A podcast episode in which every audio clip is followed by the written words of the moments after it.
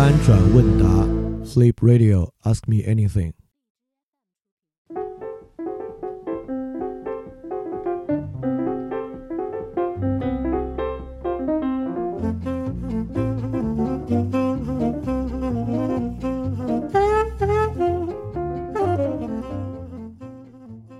大家好，欢迎收听第八期的翻转问答，我是李厚成。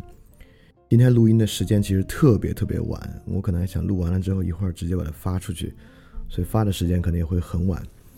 那么今天晚上讲的是，绝对是翻转问答从开始以来大家最关心的一个问题，就是亲密关系的问题，这绝对是大家比基因还要关注的问题。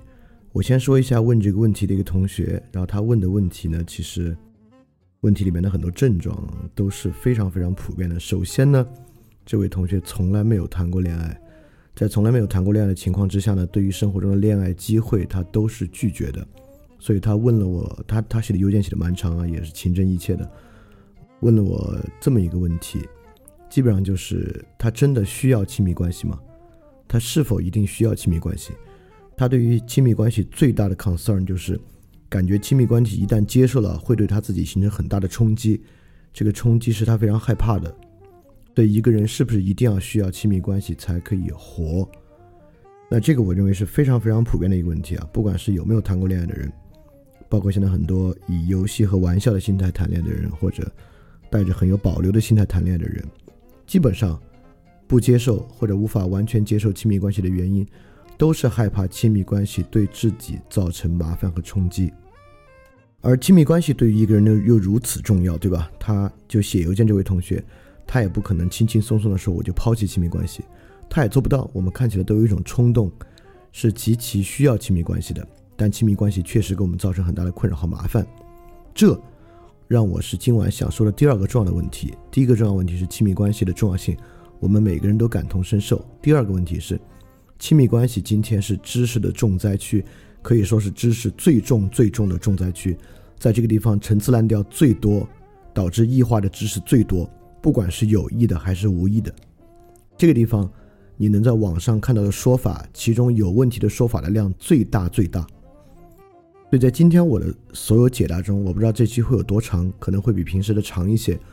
我今天一句金句，一句道德叙事也不说。一句所谓薛兆丰式的那种爱情经济学都不说，完全没有这些东西，所以今天基本上要做的就是，我还花了蛮，这应该也是我准备范主任他准备时间最长的一次了。我花了挺长的时间梳理，把我对这个问题的所有看法，我尝试以最简明的方式讲出来，而里面很多的方式都是在。去对做这种知识的解读，因为亲密关系确实是超级严重的知识重灾区，所以希望你听了今天的节目之后，我真的不能保证，而且我不仅不能保证，我还认为这可能对你解决亲密关系的焦虑没有什么太大的帮助，但是它绝对可以帮你破除很多亲密关系那种毫无意义的陈词滥调和知识，这是没有问题的。所以今天大概会说以下四个方面的问题。第一，亲密关系重要吗？为什么重要？对我们，这是第一个问题。第二，亲密关系一定会我们带来很大的冲击吗？就如果亲密关系出了问题，是不是一定会对我们带来很大的冲击？当然，答案一定是是啊。第三个问题，亲密关系怎么就这么大风险，就怎就这么难好呢？就到底为什么什么要素导致亲密关系这么难好，这么容易出问题？第四个问题，就那我们该怎么办呢？当然，第四个问题我不认为我能很好的回答，因为直到现在我没有特别特别好的亲密关系，所以说我绝不能现身说法。因为我的爱情特别美满，所以我来说到底我是怎么把它做好的，这我也受不了啊。所以我只能在第四个问题上提出一个呃启发式的观点吧。但一二三我可以说的比较明白一些，所以现在我们就正式来说。呃，首先呢，就来说说亲密关系的特点，在这个特点之中呢。包含对亲密关系为什么这么重要的一个表述，这个特点与我们最近正在讲的个人主义平民社会大有关系，其中尤其有关系呢，就是与个人主义的关系。我们可以，我可以非常有把握的说，今时今日这个时代的亲密关系、恋爱关系，跟过去，就即便只是和我们父母那个时代的恋爱关系比，它是一种完全不同的关系。我可以这么说，这么说虽然有点极端啊，但几乎可以这么说，它是一种完全不同的关系。它相似的部分呢，在亲密关系开始的部分，就亲密关系基本会开始于某种冲动，这是一样的啊。这个从从古代到现在都一样，但是亲密关系有一个维度导致现在和过去完全不同，就是我们明白。今天我们对亲密关系的理解来源于我们对亲密关系的反思，就我们如何去在这个冲动之后去想我们的冲动，以及构想、计划这个冲动之后我们的行为该做什么，以及这个亲密关系好不好。在这种反思的层面之上，现在我们对亲密关系反思的方法跟过去是完完全全不同的。这个怎么不同呢？也我也会慢慢说出来。呃，我就来说今天的形态。今天呢，我们都说的它是一个个人主义社会。这个个人主义社会呢，代表排除共同体的合理性，排除一种外部主张普遍主义的合理性。每个人第一关注的要务是自我的合理性，且自我的合理性应该不与我所处的共同体、我所处的家庭或任何其他人有直接的关系。它是一种相当纯粹的自我。也就今天这种个人主义的路径，我们我们其实在节目里讲过，古希腊的个人主义有多么的不同，对吧？就今天的个人主义，基本上是一种逐个排除一切除自我以外的要素的一种很纯粹的个体感，是一种不受任何因素干扰的一种非常非非常常纯粹的字体自我。这个自我呢，在我们这个文化很清源的这个佛教文化之中，也是我们这个文化很愿意吸收的啊。的一种文化里面，其实非常非常的明显，这种很纯粹的排除一切的一个根本的自我。就我们之前在讲个人主义那期，其实举过一个例子啊，就是阿难对这个佛陀讲大德有善知识、善伴党、善随从者，此是凡行之伴。意思就是说，当一个人有知识、有好的跟随他的人、有好的伴党，就是与他关系很近的平级的共同修道的人。阿难也说这是凡行之半，意思是说另外一半就是要排除知识、排除伴党、排除随从者，纯纯粹粹自己的那部分，是是真正的自我的那部分。这个现代人听起来真是一点障碍没有，完全明白是什么意思。正是因为今天的自我是这么一种纯粹的自我，因此在这个情况之下来理解亲密关系呢就更为重要。在过去没有这种纯粹自我的情况之下。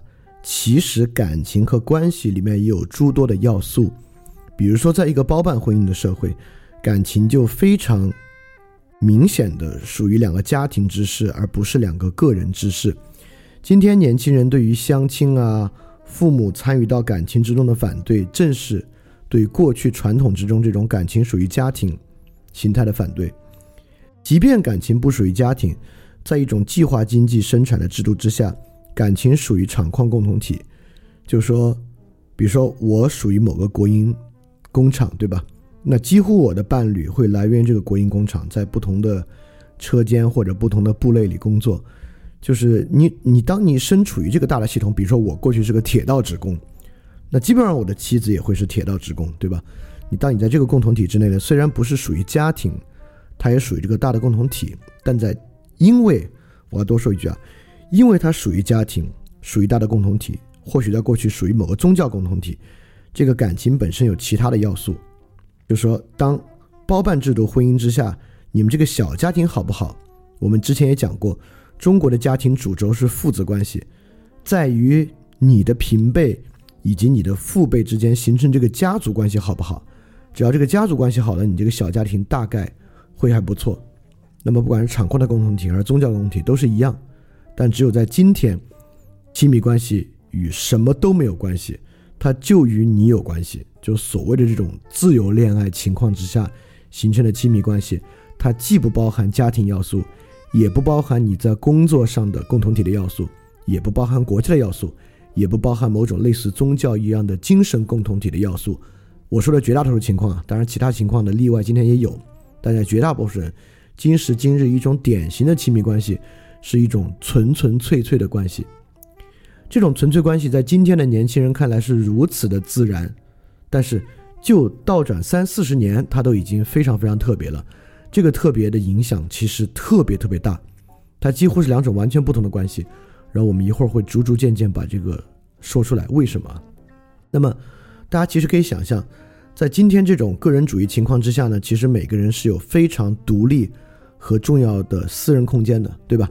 现代人其实很讲究私人空间，不管是你实际物理空间意义上的私人空间，就是你住的地方，还是你心理意义上的私人空间，就是你自己的，也不能说秘密，就是你真正的自我吧，就这么说。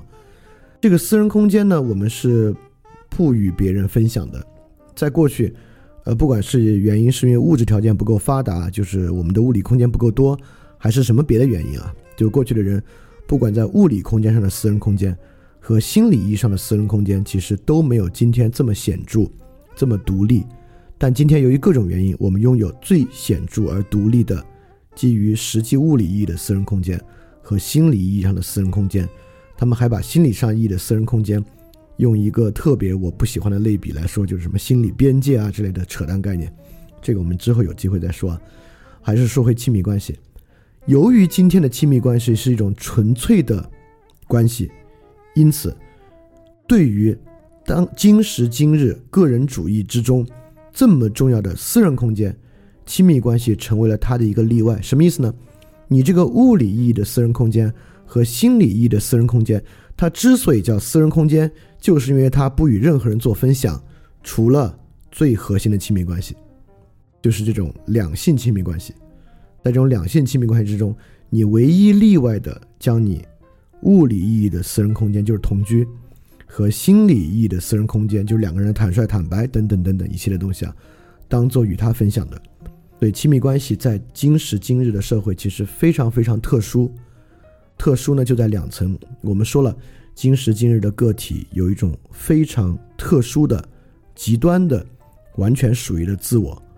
第二呢，亲密关系在今天呢形成了一种纯粹的关系，它排除了一切过去的共同体要素。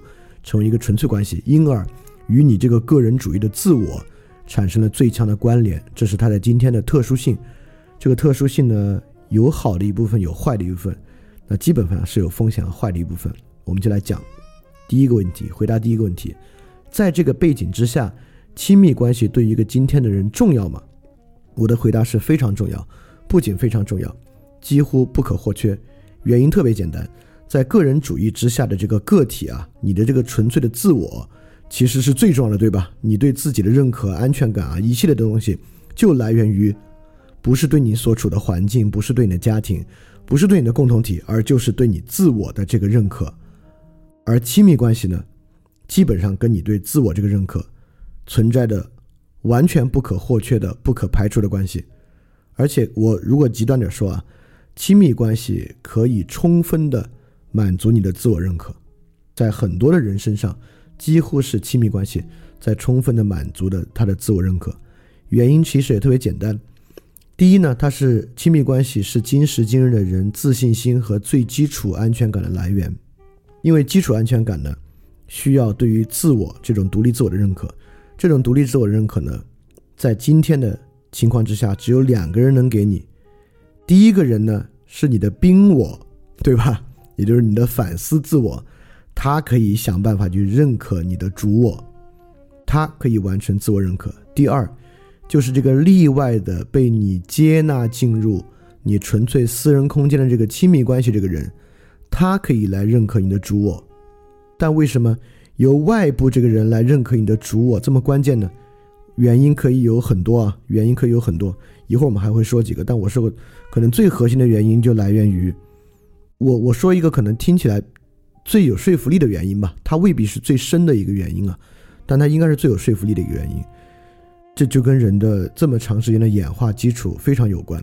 我用一个我平时不太认可的社会这个社会生物学的观点来说，就是说到底，在这么漫长的演化过程之中，我们在语言那期说过，我们就是长尾黑颚猴。这种一夫一妻制度的灵长类，对这种灵长类来讲，他的一生最重要的事情就是被一个其他的异性接受，特别对于雄性来说，就是被其他异性接受。啊，这个也是我今天认可的，就是亲密关系对一个个体的重要性，对于男性的重要性会大于对于女性的重要性。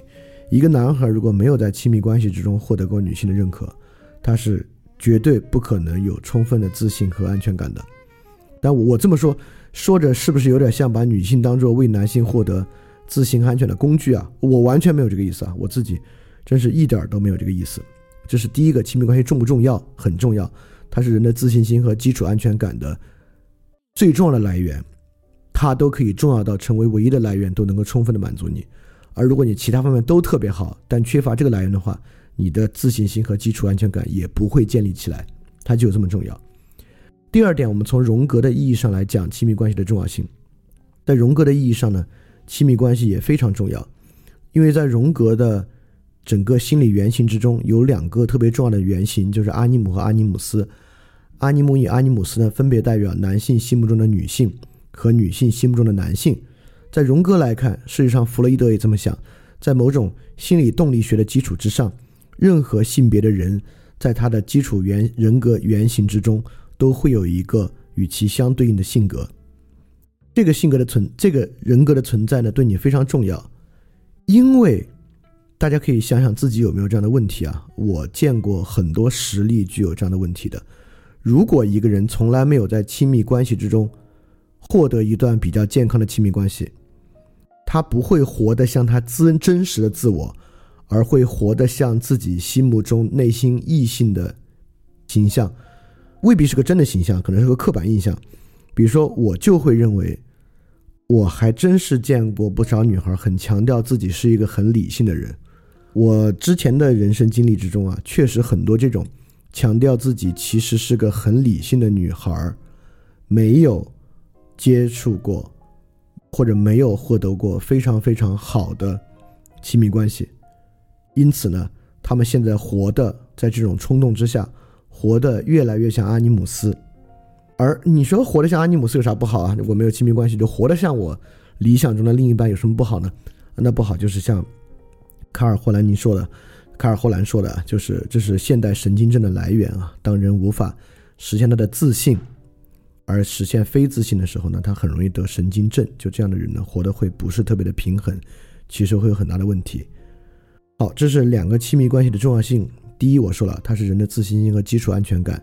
第二，荣格这个可能好多人觉得有点悬，但其实当你人生经验多起来，见过的人多了之后呢，你会觉得荣格这个说的真是有道理。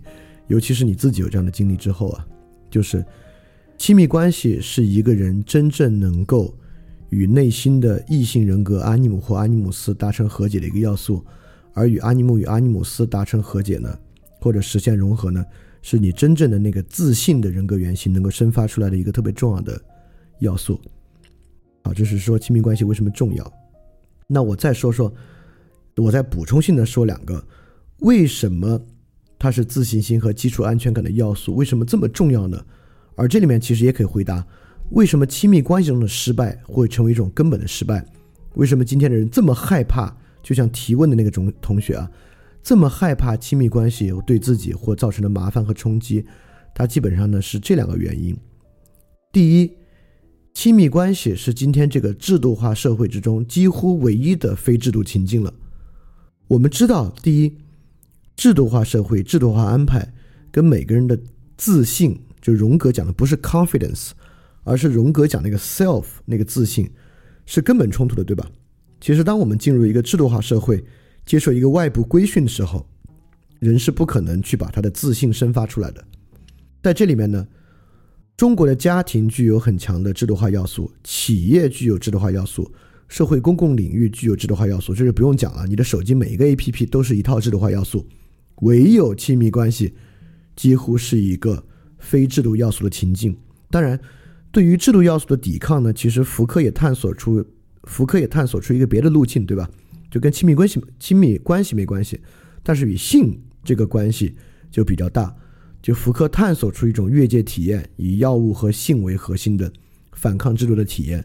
但是呢，这种制度的体验代价其实也是很大的啊。就这种越界体验的代价呢，是真实自我的消弭。就它会促使一个人确实在这个时候逃脱了制度。对制度的压力得到了极大的释放，但在这个地方呢，你不能说这个是真我，对吧？这几乎是一种原始本能的自我，还不是荣格说的那种自信。当然，福柯这种越界体验式的现代狂欢呢，其实也特别多。呃，现在基本上类似于夜店啊、酒精啊等等等等的，都是这种我们来释放日常的非制度化要素的，基本上都是我们现在用来释放这种制度压力的特别重要的一个场景。但是在我认为，这种靠狂欢、靠药物、靠性的方式释放制度压力呢，几乎也必然的导致神经症。原因也一样，因为在这个过程中呢，你的自信并没有生发出来，对吧？在这个时候呢，在这样的仪式之中，真正被释放出来的，并不是你的自信，而是你的一个原始本能。那么，因此我们说的是非制度的情境之中，又有自信参与的情境，那几乎亲密关系就是唯一的了。当然，现在围绕亲密关系产生的制度也越来越多了，尤其是经济制度啊，会比较多。那么这些东西呢，其实也会造成很大的问题。但是在绝大部分情况之下，亲密关系还是一个第一，它是非制度的；第二，它是人的那个自信可以参与的一个东西。什么叫自信可以参与的？它的重要性在哪儿？以及它为什么被当做一种根本的失败呢？其实就在于这儿。除了亲密关系以外，我们在其他任何地方的失败，由于不是我们全副身心参与的，都有原因可讲。都有借口可谈，包括他是你因为你运气差啊，因为社会环境不好啊，等等等等的。但亲密关系太具体了，距离太近了，太属于私人生活和个体生活领域了。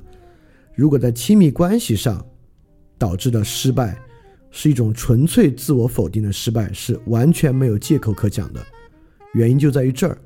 所以说我们会，当然现代人担心任何风险和任何失败啊。但其实现代人呢，尤其害怕和担心亲密关系之中的风险和失败，因为他们心里非常明白，亲密关系中的风险和失败几乎没有借口可讲，你只能怪自己。如果你不怪自己呢，亲密关系中你只能找一个借口了，就是完全的否定对方。很多人会这么做，对吧？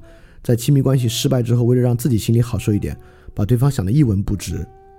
但这个东西对自己的伤害特别特别大。为什么特别大呢？因为它的逻辑啊是肯定导致神经症的，为什么呢？很简单，因为在最开始是你如此全面的肯定了这个人，你觉得这个人哪儿都好，而这种肯定呢是来自于某种自信、根本人格原型的肯定，但这个时候呢，你又必须说服自己，这个人一无是处，是个大混蛋，所以说这个亲密关系的失败呢完全怪他，所以这个时候他与你原初的那种对他的肯定啊形成一个巨大的矛盾。那这个矛盾的煎熬之下，这个人得神经症是很容易的事情，而且还有一点跟我们刚才说的阿尼姆与阿尼姆斯相关。当你开始脱离对于你心中的异性原型的融合，开始大幅度的否定他的时候呢，你基本上开始会和对方越来越像。所以我可以做一个比较大胆的论断啊，我不知道这个论断以前有没有人做过，就是如果一个人在亲密关系失败之后，开始大幅度的否定原来的伴侣，以换取自己好受的话，他基本上活个几年之后，就会变得和之前那个人的生活习惯、和他的性格啊、他做事的方式啊等等方面比较像，这是很符合一种荣格心理学原理的。所以我们刚才大概讲了亲密关系为什么重要，对吧？我们说了，现代社会呢是一个完全个人主义的社会，在个人主义的社会之中呢，而亲密关系呢变成一种纯粹关系，这个纯粹关系呢。与个人主义社会合谋形成了一个特别重要的结构，成为唯一可以分享私人空间的一种关系，因此它特别重要。它是你自信心和基础安全感的基础，唯一的来源。几乎，它在荣格的意义上呢，也是排除内心异性人格原型影响的一个重要要素。然后我们也说了，它导致它这么重要另外两个原因：第一，它是制度社会中唯二的非制度情境，一个是福克式的狂欢，一个是亲密关系。而亲密关系呢，又是这两个之中唯一有自信可以参与的情境。因此呢，当他失败的时候，你你没有借口可讲，没有退路可逃，只能根本上否定自我。因此，我们这么害怕亲密关系的失败，也是这样的原因。OK，所以我们这里讲了亲密关系的特点，也讲了为什么我们害怕亲密关系的失败。那接下来开始讲这个亲密关系为什么就这么脆弱，它怎么就这么容易失败呢？对吧？它有以下几个原因。第一个原因呢？正是因为亲密关系现在变成了一个纯粹的关系，从过去呢有这个外部共同体纽带，不管是家庭啊、宗教共同体啊，还是社会上的一种机构组织的共同体，进入纯粹关系之后呢，它就出了个问题，这种维系亲密关系的纽带没了，对吧？过去其实有很多纽带可以维系它，但这里我要说一个，嗯，需要去理解的点啊。我说有纽带维系它的时候呢，听起来像是过去的亲密关系和现在的亲密关系一样不好，但过去的亲密关系呢，生活在大家族里面，你忍着，你忍着呢，不让它不好。我完完全全不是这个意思。这个有纽带无基础，说的不是它实质上好不好，而是一种反思层面的事情。这个你要听范儿电电台节目听得多，你应该能理解啊。就是真正的差异不在于实质上好不好。对于现代社会，对于这种已经启蒙、有人教他读书认字儿的人，根本差异在于他反如何反思这个问题。而这种无基础的亲密关系，最糟糕的一个问题。就是它维系它的外部必然性消失了，所以我想说的是，今时今日的亲密关系为何与过去大不同？最大的不同就是过去的人根本不像我们今天的人一样，每天晚上在心里琢磨我的感情还好不好，以及琢磨我为何非得和他在一起。在过去，这两个问题当然会被人想到，但想的频率和想的方式和现在是不一样的。现在当人在亲密关系之中的时候，几乎天天都要想这个问题。我们的关系还好不好？我干嘛非得和他在一起？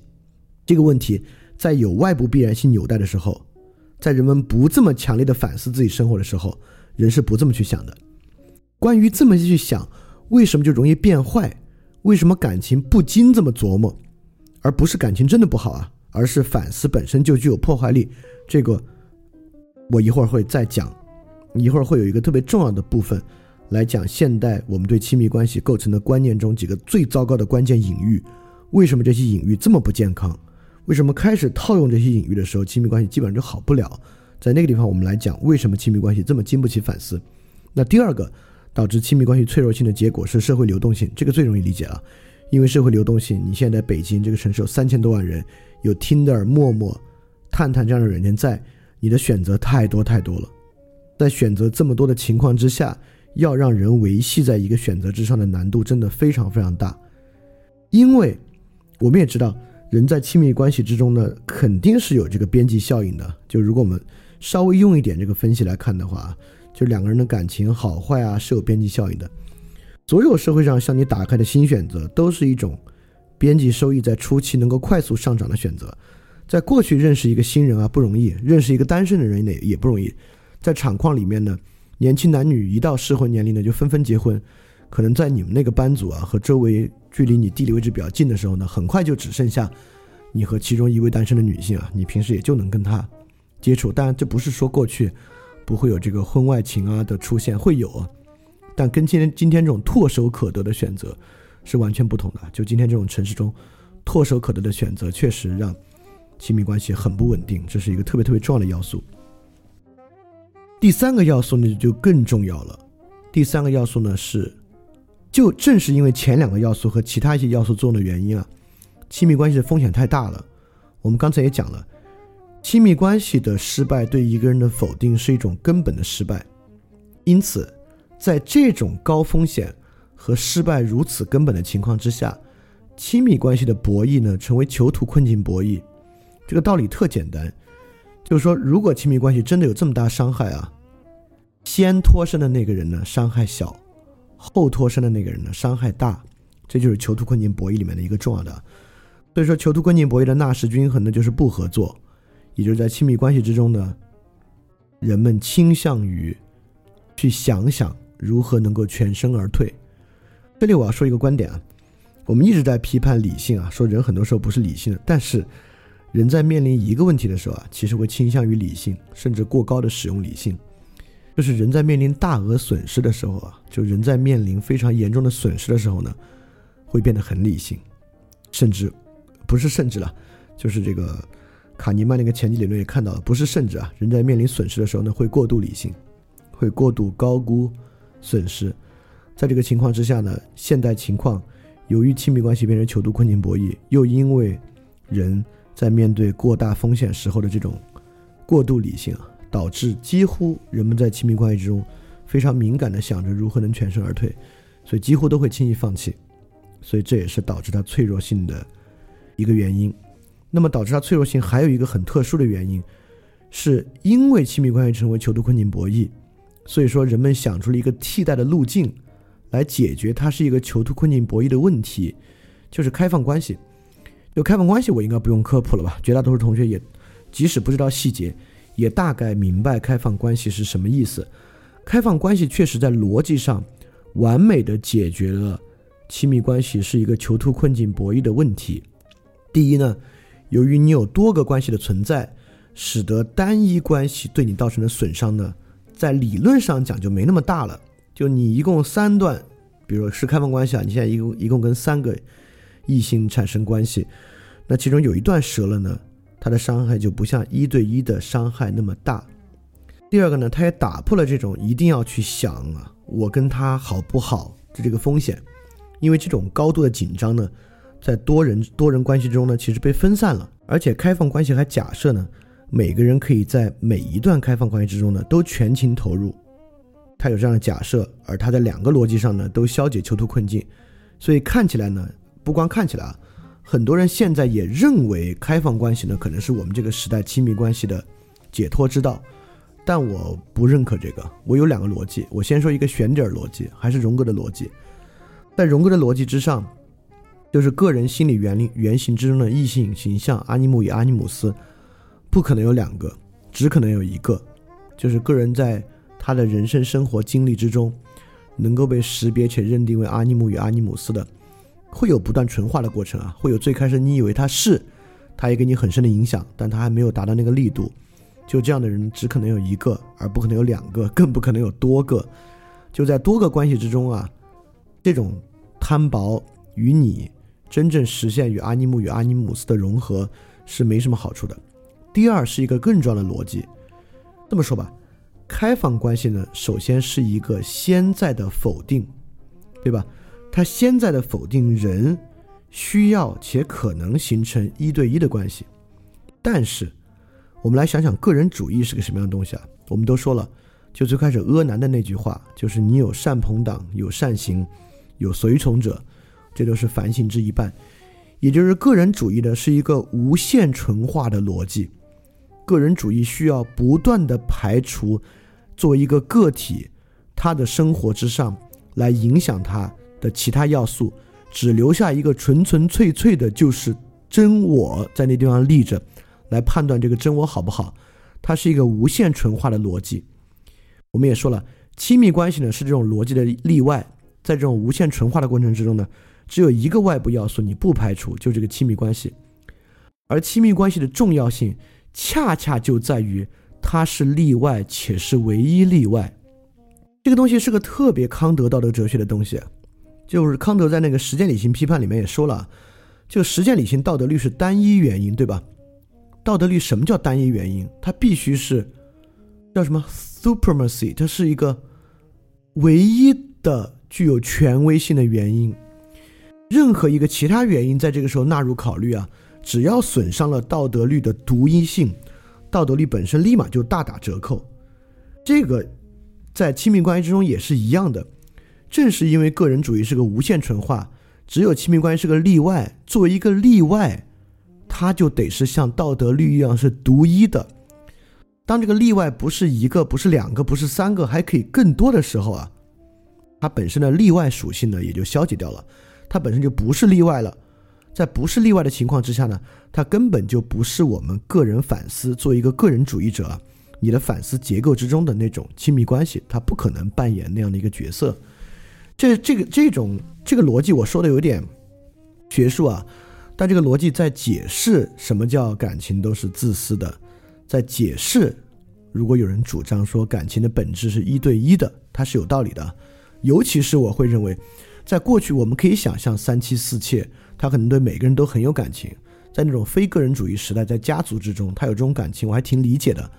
但在今天这种个人主义的大背景之下，我甚至都不能想象今天一个人有三妻四妾，并像过去的状态一样。我认为，只有一个非常前现代心态的人才可以三妻四妾。在今天这种个人主义大背景之下，是不可能的。感情的本质在今天是一对一的。那它背后的逻辑呢？就是我刚才说的逻辑。就个人主义无限纯化的逻辑，好，我们刚才说了亲密关系脆弱性的四个原因，第一个呢，由于它成为纯粹关系，所以构成它外部必然性的基础就没了，所以人们唯一剩下来的就是每天无穷反思这个感情好不好呀？我干嘛非得和他在一起啊？呃，这是无基础啊，亲密关系无基础了。第二，亲密关系选择太多了。第三，亲密关系风险太大，成为一种囚徒困境博弈，每个人都要全身而退。所以这个情况之下呢，那个博弈的均衡解就是不合作，就是放弃。第四呢，就亲密关系的这个替代路径啊，就萨特和波伏娃实实践而且失败了的这个开放关系，它本身在逻辑上呢与亲密关系其实是相悖的，它也不是一个好的路径。所以在这四个关系的作用之下呢，亲密关系真的是特别脆弱。那我现在要进入今天可能我觉得最关键的部分了，就导致亲密关系脆弱。还有一个特重要的原因，就是我在最开始说的，今天的亲密关系啊是知识的重灾区，无数的陈词滥调、异化知识围绕着亲密关系的构建，你在网上随便一搜，多的要死。这些异化知识和陈词滥调。对于一个人亲密关系的影响非常非常大。我接下来说五种亲密关系的关键隐喻，你只要一听就知道这是什么样的说法。而我就说每一个关键隐喻，我都说这个隐喻怎么来的，为什么我们会相信这个隐喻。第二，我说这个隐喻的问题是什么，这个隐喻为什么会根本性的破坏亲密关系。好，第一个亲密关系的隐喻呢是健康的隐喻，就是我们经常会把亲密关系比喻作疾病。我们就直接会用“健康”这个词，我们会用，啊，你们来测一测你们的两性关系健不健康，包括呢亲密关系呢也有治疗，对吧？就亲密关系的 therapy 就是心理治疗呢，是今天心理治疗里面特别重要，而且我觉得可能是挺赚钱的一个门类。就情感治疗是一个特别重要的东西啊。当然，今天我们用西医的路径去隐喻各种各样的东西。那我先说说这种健康隐喻的来源啊，为什么我们会去问？请做一下这个表格，来看看你的亲密关系健不健康。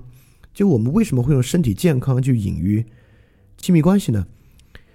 第一个呢，就是亲密这根本原因啊，是亲密关系本身是个纯粹关系，它失去了基础。我们刚才讲过了，就人们唯一去反思的，就这种纯粹关系还好不好？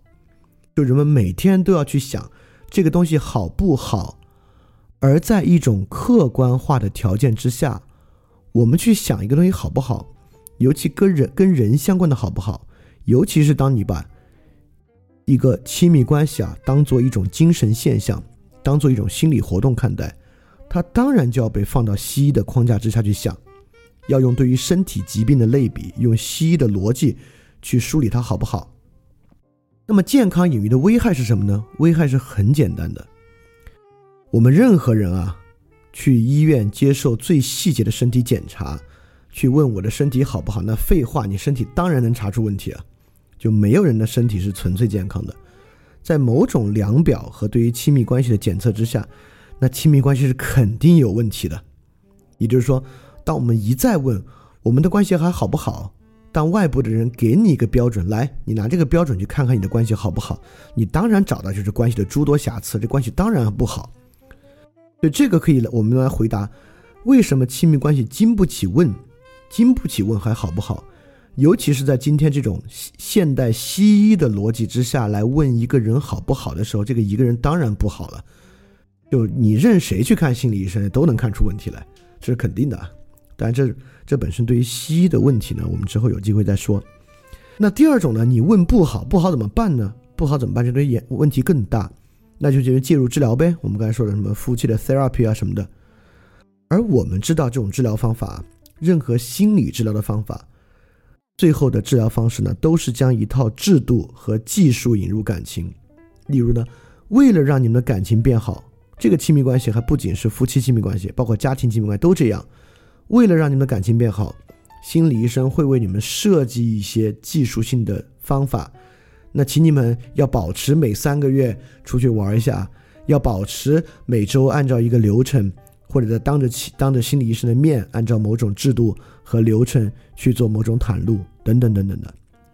刚才我们也说了，亲密关系特别重要的一点啊，就是它是这个制度化社会唯一的很少见的非制度要素。但是，当我们用心理治疗的方法将制度要素和技术性引入感情之后呢，感情本身的非制度性呢就破坏了。当非制度性破坏之后呢，感情就不是纯粹的私人领域了，引入一套制度性手段了。因此，作为一种纯粹感情呢，它的本质就遭到了破坏。所以，对于亲密关系使用健康隐喻的反思啊，是不好的。当然，我知道这个东西知易行难，知道不该天天去问啊，这个感情好不好？但是要停止这个反思啊，真是很困难。而且我还有点觉得这可能是不可能的。所以说我今天确实没有办法告诉你能怎么停止这个反思，我没有办法。好，第二个对亲密关系的隐喻呢是企业隐喻，这个大家听的也非常非常多了，就是感情是需要经营的，对吧？感情为什么需要经营呢？就亲密关系为什么有这样的隐喻呢？其实也特别简单。今天这种纯粹亲密关系，大家都对结果很看重。亲密关系的结果是什么呢？不要分开，对吧？也就是说，过去的亲密关系没有这么大的分不分开的张力，但今天的亲密关系啊，我们大家都太担心最后会分开了，所以你从谈的第一天，这个张力就一直存在，你就一直特担心啊，怎么能不要分开？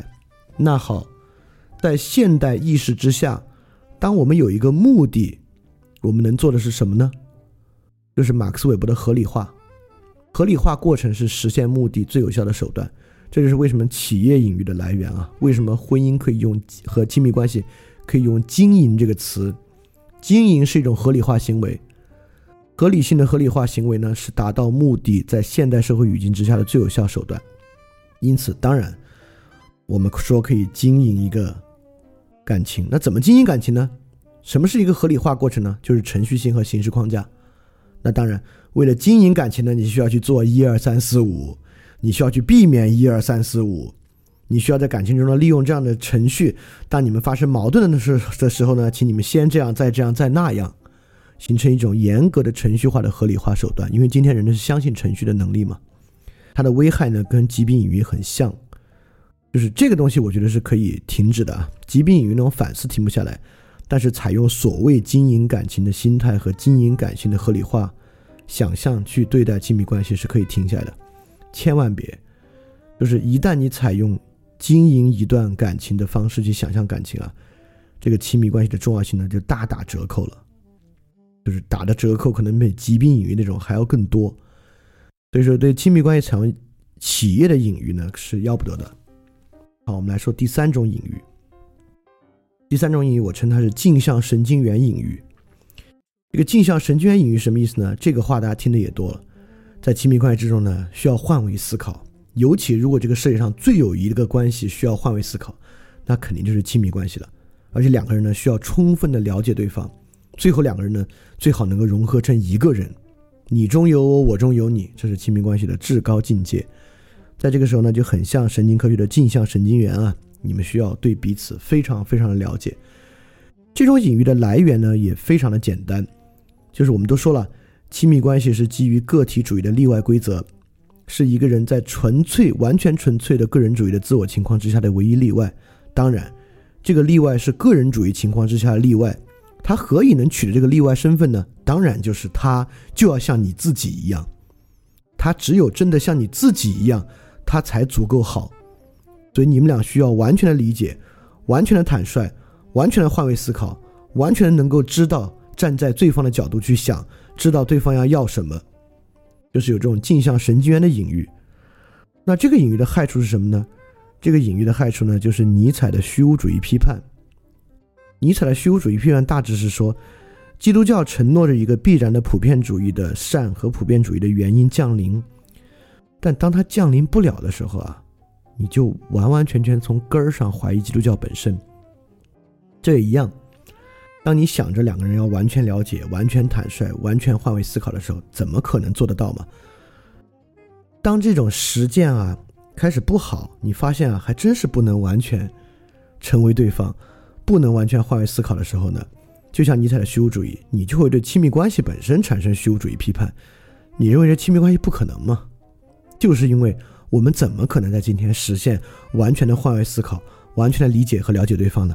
所以亲密关系本身可能也好不了，你就用游戏的心态，或者就根本放弃了。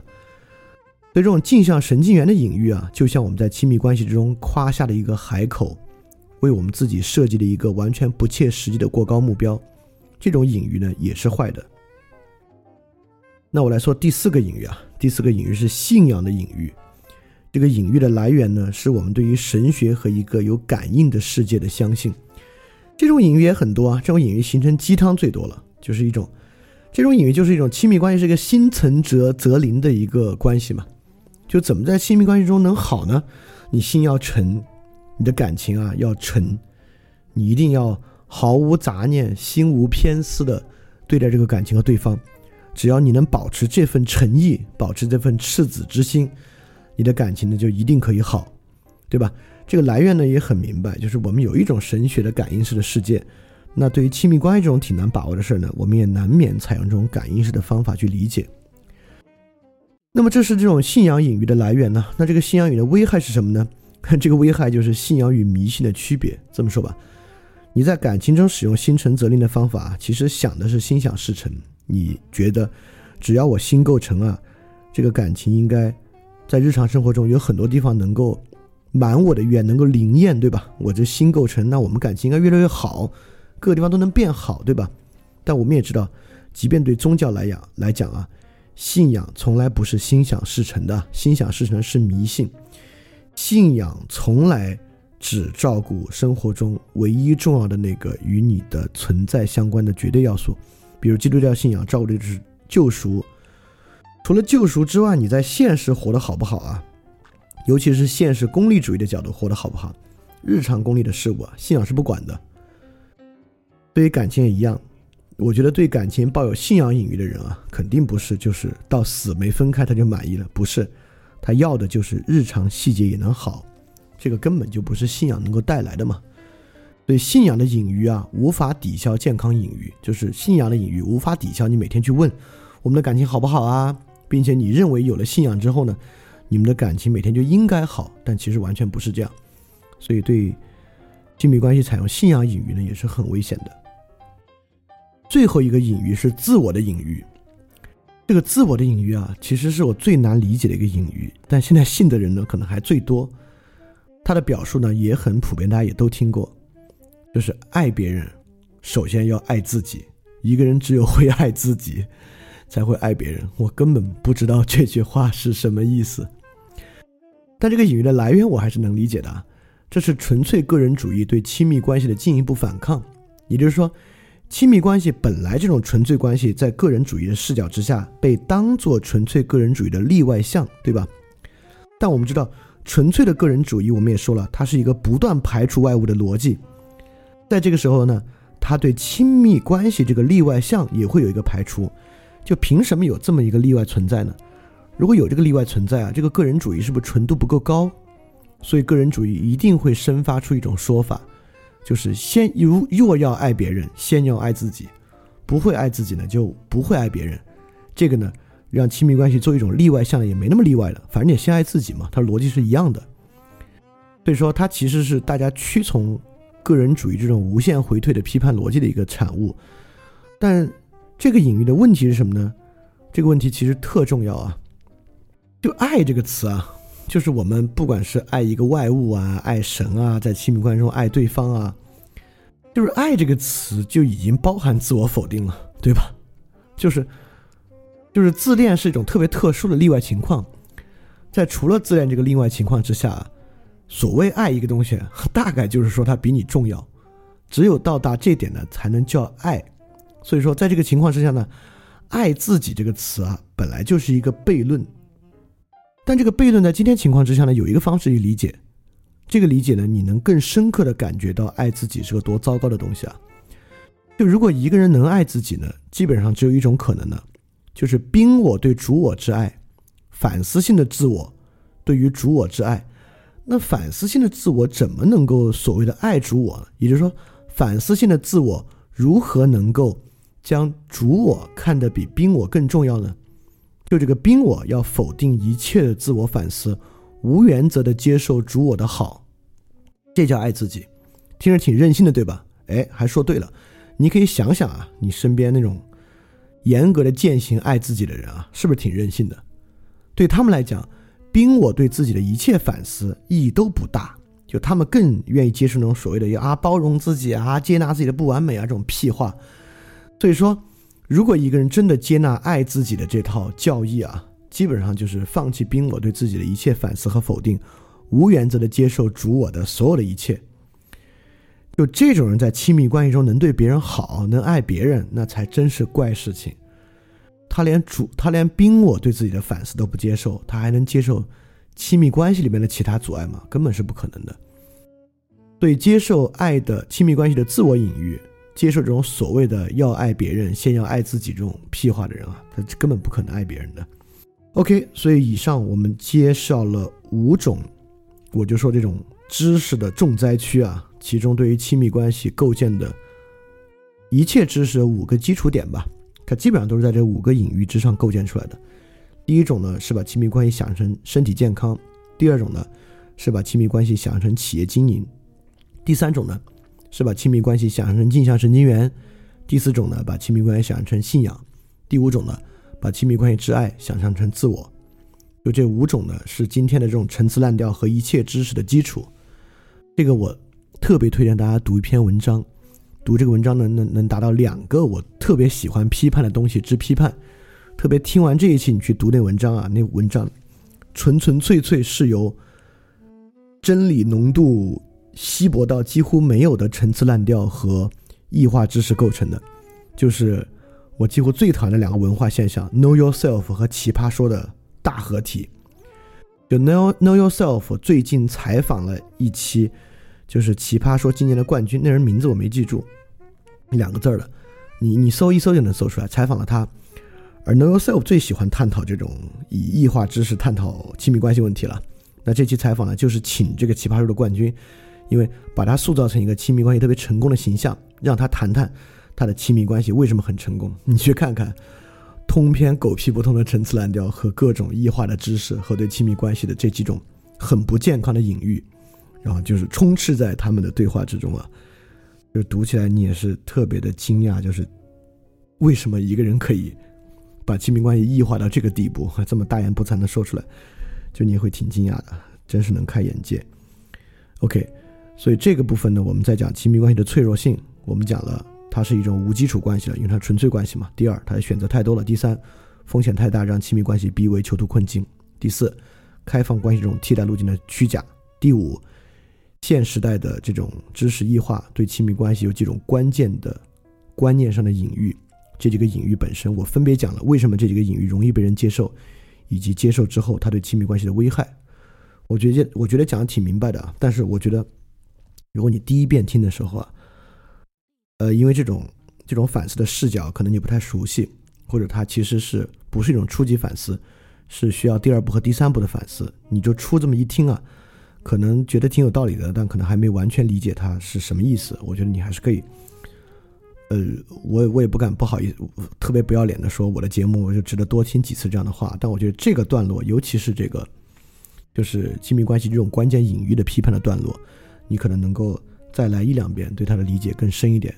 这个理解更深的，对于知识解读，我觉得是很重要的，就是不要太容易上今天某些知识和叙事的当，这很重要的。好。到这里，我已经说明了亲密关系的特点和亲密关系的脆弱性了。那就说最后一个部分，最后部分说不多了，就是我们怎么去保卫亲密关系呢？由于我自己的亲密关系我都说不上成功啊，所以说我还不无法大言不惭的说我能救这个问题给出特别多好的建议。我只有两个建议啊，就是第一，我们不光需要保卫亲密关系，我们现在必须保卫一种真的关系。因为现在绝大多数人接触亲密关系也是以假的方式接触的，以遮遮掩掩的、带有很多的外部制度化条件，不管是经济的制度化条件，还是家庭的制度化条件为基础异化的亲密关系。不光亲密关系，他们生活中的其他一切关系，他们的同事关系、朋友关系，几乎都是有异化要素的。就是这个异化要素既有观念上的，也有技术上的。比如说，基本上的维系都是在网上用微信维系的，这肯定是有问题的。所以我们今天的第第一课题呢，是必须把握一种真正的关系。这个在上一期节目说为什么陀思妥耶夫斯的地夫斯基的地下室手机给我那么大的冲击，如果听过的同学也大概能知道啊。今天社会之所以出大问题，就是因为我们没有真关系。没有真关系呢，你就没有在真正关系之中的真正直观感受，不管是愧疚感还是好的感觉都没有。这些感觉如果没有呢，这个人基本上就是一混蛋。所以我们不光必须保卫亲密关系，我们还必须保卫一切真关系，这是很重要的。第二，就我能给出唯二的两个建议的第二点了，就我们怎么来保卫亲密关系，怎么让一个人能接受亲密关系呢？但这个还真能回答这个提问者的问题啊。就亲密关系重不重要？我回答对，重要。第二，亲密关系的失败对你会形成很大冲击，对他失败肯定会对你形成很大冲击。第三，你该怎么办呢？我认为怎么办的方法，就是你可以先通过其他真正的人际关系提高你承担亲密关系风险的能力。也就是说，你交两三个特别真挚、交心、交心到孔子所说那种坦率的好朋友，就是你们交心到不是。你夸我，我夸你，商业互捧，也不是在一起吃喝玩乐的朋友，而是那种能够特别直率说出对方问题的朋友。你相信我，这种朋友在今天这个时代啊，会给你带来很多的矛盾。但就是在这种矛盾、这种与他人的摩擦冲突的锤炼之下，让你能够慢慢对于提高承担人际风险的能力这点上有很多的练习。也就是说。我这话说的有点奇怪啊，但是是真心实意的。就你要去先找那些没有亲密关系这么可怕，但确实一是好的，二是本真的，三是可能会给你带来摩擦、矛盾的关系。在这个关系之中呢，以自己承担所有责任的心态去经历，去经历这些摩擦、矛盾和问题。因此呢。你对于自己能够承担的亲密关系中的风险能力也强一些，因此可能就没有那么害怕，在下次有亲密关系的时候呢，你就敢于去接受它。但敢于接受之后，怎么能够克服亲密关系的这么多的脆弱性？那非常抱歉，我确实在这方面呢，我也不敢说我有十足的把握和经验。嗯，我也经历了很多的失败。就如果谁对这个问题你有心得啊，就是当接受亲密关系之后。怎么能够抵抗亲密关系的这些脆弱性？如果你真有心得的话，我也特别希望你能够在评论区分享出来，让我们大家学习学习，或者我们大家一起探讨一下这个问题。所以，OK，就亲密关系这期我讲完了。我觉得我讲的没有我想象中的简明扼要，但是呢，我觉得所有的道理我都讲到了，该重点强调的部分和重点的逻辑，我在节目里面其实也都复述了。因为要理解这个问题啊，真的没有那么简单，它无法被表述为干货知识，三个东西，五个这个，六个那个就可以这样那样，确实不是啊。我也做到了我的承诺啊，一一没金句，二没道德叙事，就是就就就这个亲密关系说亲密关系，而且说的也应该，我觉得还 OK 吧。OK，所以说今天亲密关系就到这里啊，这确实是个很严峻的问题，也非常重要。但无论如何，每个人不能够放弃去尝试和坚持。OK，如果你有别的问题要问我呢，欢迎发送你的问题到 flip ask at flipradio dot club，ask at f l i p r a d i o dot c l u b。所以说，拿其他问题来问我吧，看我能不能给出你满意的回答。好，那这期的范总呢就到这里，大家记得敢于去相信。